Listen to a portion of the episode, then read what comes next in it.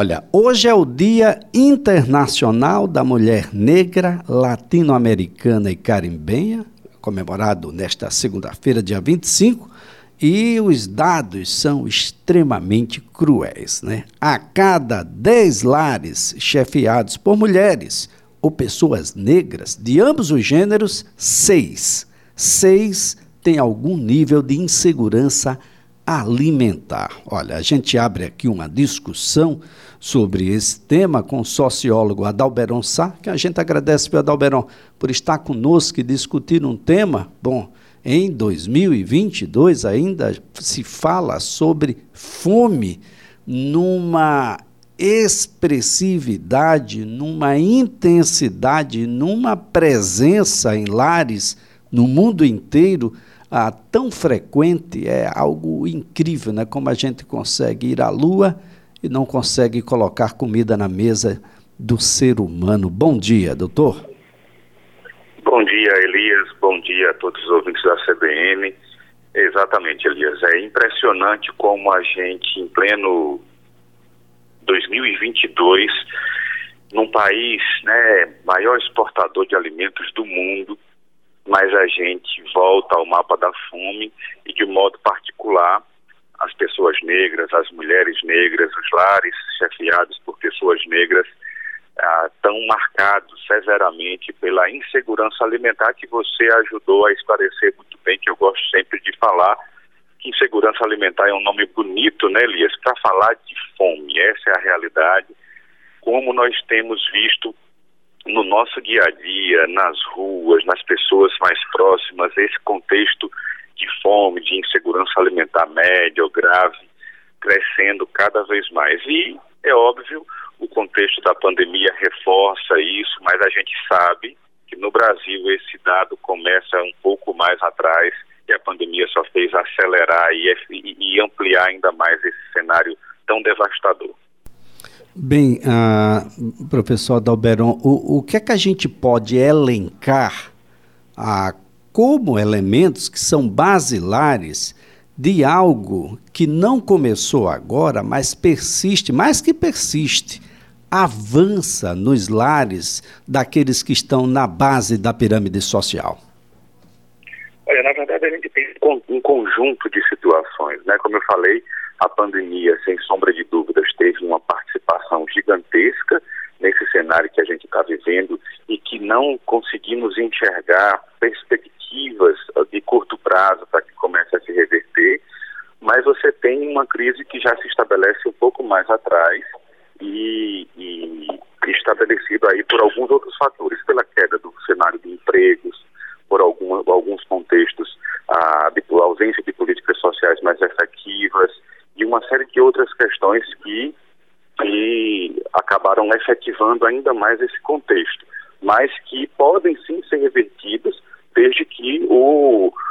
os responsáveis pela efetivação das políticas públicas consigam cumprir o seu papel e olhar principalmente para esse setor, para essa categoria que fica muitas vezes mais abandonada e mais distante das políticas públicas de inclusão, de políticas de renda mínima, de políticas de acesso ao trabalho, de políticas que garantam condições de dignidade para que essas pessoas possam acessar os seus direitos básicos. Agora, professor Adalberon, independentemente de raça e de gênero, mais de 50% dos lares brasileiros têm alguma insegurança alimentar, ou seja, fome, na verdade, é a regra. A exceção é ter alimento com continuidade, ou seja, as refeições que todo mundo deveria fazer, e alimentos com a qualidade nutricional que todas as refeições deveriam ter. Fome é a regra. Esse levantamento da Rede Brasileira de Pesquisa em Soberania e Segurança Alimentar, ele foi feito em 26 estados, no Distrito Federal, em áreas urbanas e em áreas rurais. E é incrível como ele se acentua quando a gente fala de lares chefiados por mulheres e se acentua ainda mais se a gente colocar cor nessa mulher. Pois é, na verdade a gente assistiu durante os últimos anos, como a população negra, as mulheres negras precisaram ser as primeiras a voltar ou a permanecer no ambiente de trabalho, enquanto muitas pessoas puderam se ausentar do trabalho pela questão da pandemia, mas as mulheres negras, muitas vezes as domésticas, se submeter a jornadas de trabalho, mesmo sem as mínimas condições de segurança, mas precisaram continuar trabalhando, se expondo. Esse foi também o público que mais sofreu com a pandemia, que mais morreu com a pandemia. Ou seja, a gente percebe no racismo estrutural que em todas as oportunidades em que as crises aparecem, essa é essa, esse é o grupo social que mais sofre de forma mais acentuada, porque é o que fica justamente mais distante de todas as condições de segurança, seja de segurança alimentar, seja de segurança de trabalho, seja de segurança social. E aí, quando a gente observa os outros contextos, essas já são pessoas extremamente marcadas por todas as questões de ausência de acesso a políticas públicas como de educação, por exemplo, já são famílias com maior número de filhos porque não tiveram acesso a outras políticas sociais e, consequentemente, não conseguem ir trabalhar ou, ou, ou têm que aceitar subempregos pagando muitas vezes, e agora a gente tem visto isso voltar com muita força, pagar valores menores do que um salário mínimo, mas para poder conseguir um mínimo de sustento para a sua casa. Ou seja, todo esse contexto que já é antigo, que sempre, em cada momento de crise, a gente observa que essa é a camada social que mais sofre, que mais é atingida por esse contexto, mas quando a gente observa agora, esse é o cenário que mais uma vez se repete, com um detalhe aquilo que era muitas vezes marcado para um, algumas regiões, nitidamente aí norte e nordeste do Brasil, agora é um contexto que se nacionalizou, um contexto que está presente em todo o Brasil. Esse próprio levantamento mostra como o número de famílias em situação de insegurança alimentar ah, está tão, tão grande no Nordeste quanto no Sul e Sudeste, ou seja, é um fenômeno que se nacionalizou, evidentemente, por esse contexto que nós viemos colocando aí e reforçado pela questão da pandemia, mas que começa um pouco antes.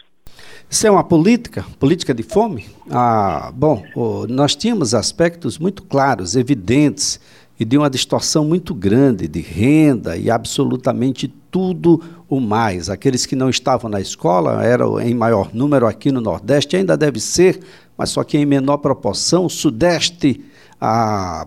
chega agora com a taxa de pessoas que estão à margem da pobreza também muito grande. A nacionalização da fome é uma política. Quem serve isso, professor? Pois é, na verdade a gente percebe uma política muito cruel para diversos setores e principalmente para no campo social do nosso país nos últimos anos, né? Na verdade, para além deste, deste governo que nós estamos vivenciando agora, a crise começa um pouco antes, já, já no, em meados de 2016, com a aprovação do teto de gastos e com outras políticas, com a crise econômica que se instala ali naquele ano, e na verdade você vem reforçando esse contexto. E a, o não olhar para essa situação de forma séria, de forma responsável, mas olhar apenas como uma situação que pode render votos, é o que agrava, porque não se faz nada do ponto de vista estrutural. Por exemplo,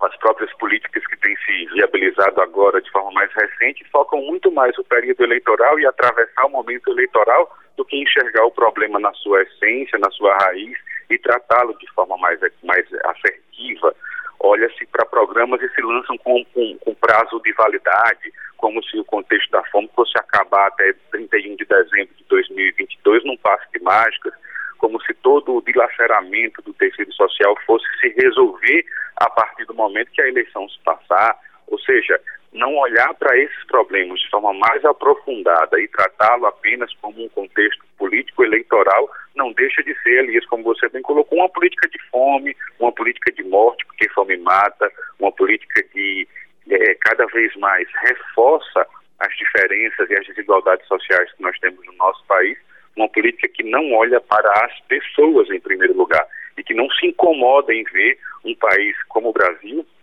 grande produtor de alimentos no mundo, a voltar ao mapa da fome do qual tinha saído com muita luta, após muita luta. Mas olhar para esses contextos todo apenas com um olhar eleitoral não deixa de ser uma política de fome, uma política de morte, uma política que não pensa nas pessoas. Professor Adalberon Sá, quais são os caminhos que a gente tem? Aliás, se alguém pegar o discurso a, da década de 40, da década de 30, dos políticos da época, vai observar e ouvir nesses discursos de que reforma agrária é o que a gente pretende. Passou 40, 50, 60, chegamos a 90, 2000, 2010, 2022. Quem produz a comida que chega até a sua mesa é o pequeno agricultor e o agricultor familiar. Ninguém come soja no lugar do feijão aqui, não é, professor?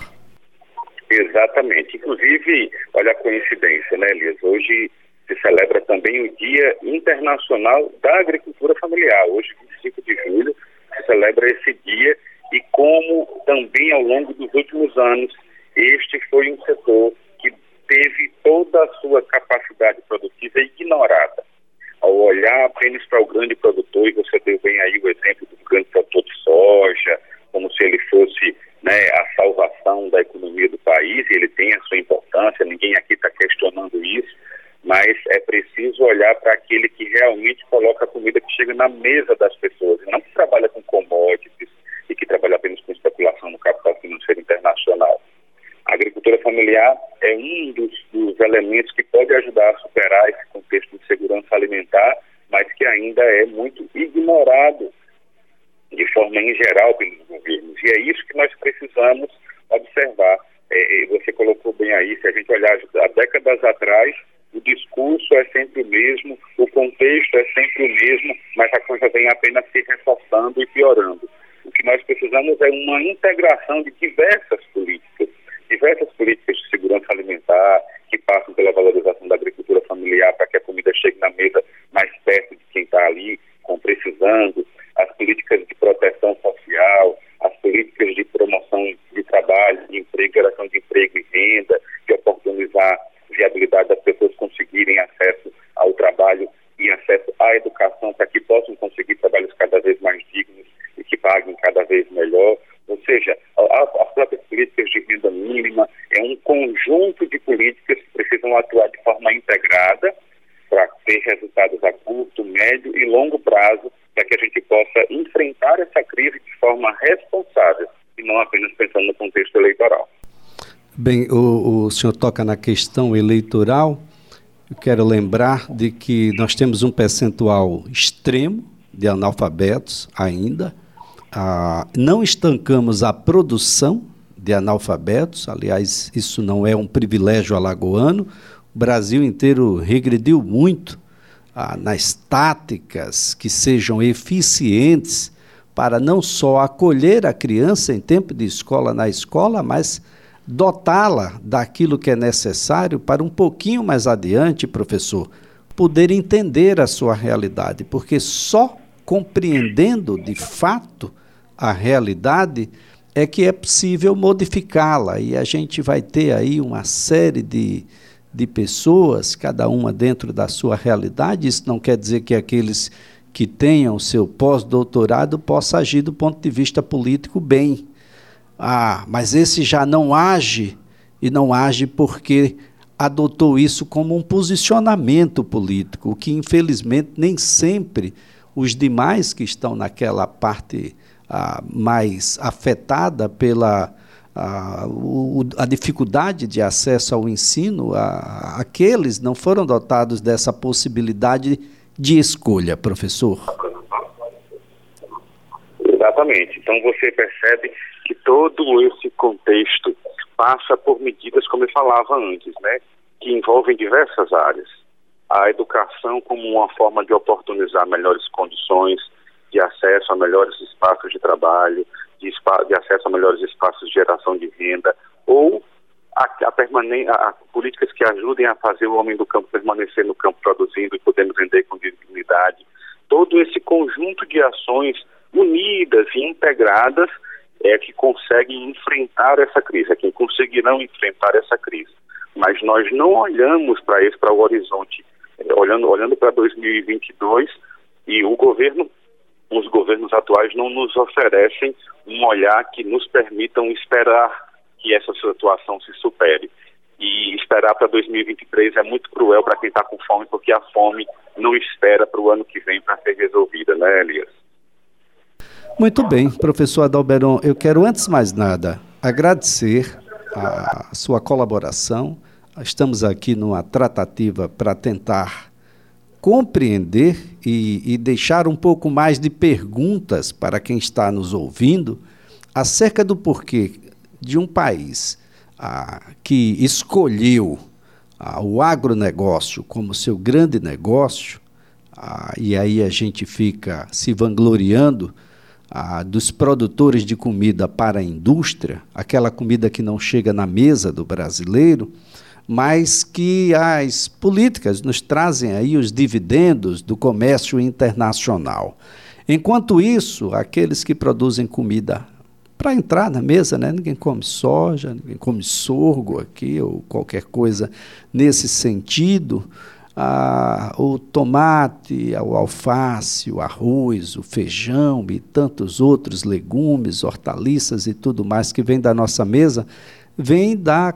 combalida agricultura familiar, aquela ah, de poucos incentivos, aquela de pouco atrativo do ponto de vista governamental, porque não é exportado, né? nesse dólar que é alto, ah, em tudo, absolutamente tudo, muito caro para pessoas que estão muito na base ah, dos empregos, aquele emprego que é informal e quando é formal é um emprego extremamente vulnerável e a pandemia soube tratá-lo como vulnerável, e isso tudo impacta no acesso à alimentação digna, uma alimentação de qualidade e uma alimentação perene, aquela alimentação que tem que chegar todos os dias para todos, professor. Com certeza, que nós olhemos para esse dia 25 de julho como um dia de muita coisa ainda a se fazer, de muita luta para que a gente possa celebrar em breve né, essa, essa data do, do Dia Internacional da Mulher Negra com mais conquistas, fruto da luta das mulheres, mas também que a gente possa aproveitar e oportunizar a reflexão sobre o Dia Internacional da Agricultura Familiar como sendo um importante instrumento para que a gente possa superar esse que foi o tema do nosso papo aqui, Elias, a fome, a insegurança alimentar, e que a gente possa, nos próximos anos, olhar para essa data como uma data que nos permita pensar no outro, pensar no que está ao lado e pensar como as nossas escolhas podem refletir para que esta data seja celebrada com melhores conquistas e não com resultados tão difíceis de serem digeridos em pleno ano de 2022 como nós estamos hoje. Um grande abraço e um bom dia a todos. Bem, professor Adalberto Sá, nossa gratidão, é sociólogo, discutindo conosco aqui a por que, que a gente ainda passa fome em 2022? Em regra, é isso que a gente per quer perguntar